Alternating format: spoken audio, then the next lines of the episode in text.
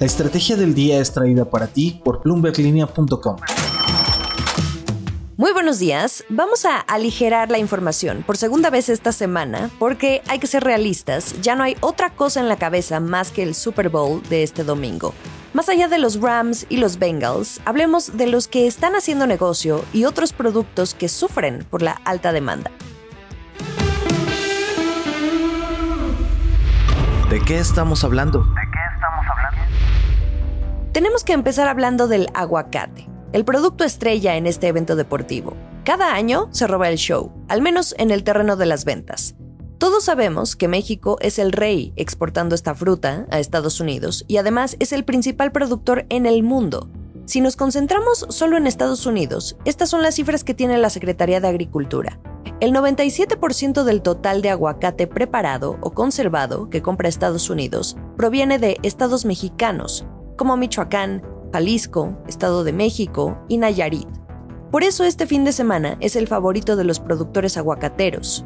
La estimación es que solo este domingo, 13 de febrero, se van a consumir más de 135 mil toneladas de aguacates importados en forma de guacamole y cualquier otro invento culinario.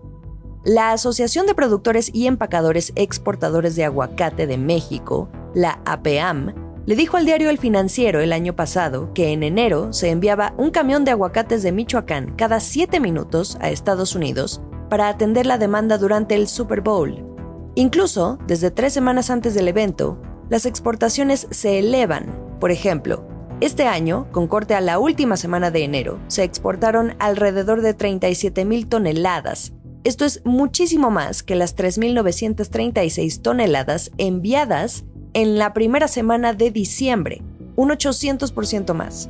Ya durante enero y la semana de febrero se enviaron 123 mil toneladas hacia Estados Unidos. Ahora, esta no es la única fecha en la que el aguacate vive su gloria en el país vecino. También suele ver un repunte en las exportaciones para el 5 de mayo y el 4 de julio, su día de independencia. Esto es el dato del día. El aguacate no solamente va a estar en la mesa, también va a tener su momento de brillo en pantalla porque Avocados from Mexico, que es la marca de aguacates número uno en ventas allá en Estados Unidos, va a lanzar su comercial de 30 segundos y que va a tener al actor y comediante Andy Richter para promocionarlo. Este es el dato. Solo por 30 segundos, ese comercial va a estar costando alrededor de 5.5 millones de dólares. Considerable inversión, pero titánico retorno. En otras noticias. Y mientras los fans disfrutan del partido y del show de medio tiempo con una amplia alineación de raperos como Eminem, Snoop Dogg, Mary J. Blige y Dr. Dre, sé que por aquí muchos millennials que me escuchan han de estar emocionados. Bueno, pues hay un producto que no está siendo tan abundante como el aguacate para acompañar la comida.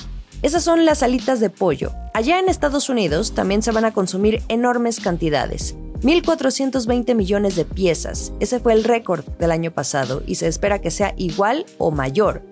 El problema es cadenas de suministro, escasez de mano de obra y la inflación. En enero, las alitas de pollo registraron su precio más alto para esta época del año, al menos desde 2010. Hoy se venden a 2,61 dólares la libra, que es casi medio kilo. Los restaurantes ya están viendo ofrecer menos alitas en el plato o dejar las alitas frescas y optar por las congeladas. Cripto.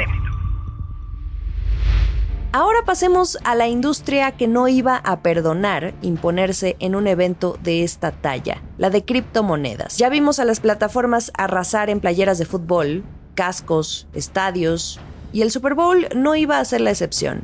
FTX y Crypto.com van a emitir sus propios comerciales. Y el objetivo es sencillo, que el mensaje llegue a las masas y conseguir más inversionistas en un momento en que el interés por los activos digitales crece. A estas empresas les conviene porque entre más inversionistas, más volúmenes de operación, solo así pueden crecer estos negocios.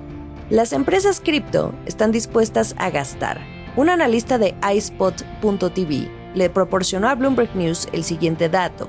Desde el inicio de 2020 se han gastado al menos 112 millones de dólares en anuncios relacionados con criptomonedas y se han utilizado a figuras reconocidas como el actor Matt Damon o hasta el mismísimo y próximo a retirarse Tom Brady. También un profesor de la Escuela de Negocios de Columbia le dijo a Bloomberg que el gasto puede estar relacionado a que Bitcoin, que es la criptomoneda más famosa, ya tiene más de 10 años de antigüedad y las cripto pueden haber agotado su mercado en ese círculo de primeros seguidores. Así que, como dirían por ahí, van por carne fresca. El último sorbo. Último, pero no menos importante, también estaremos atentos a los famosísimos comerciales del Super Bowl. NBC ya anunció el sold out. Todos los espacios ya están comprometidos y pagados en todas sus plataformas. NBC, Telemundo y su servicio de streaming Peacock. Son más de 70 espacios de 30 a 60 segundos que se vendieron para comerciales por hasta 7 millones de dólares cada uno, y 30 de estos fueron para nuevos anunciantes.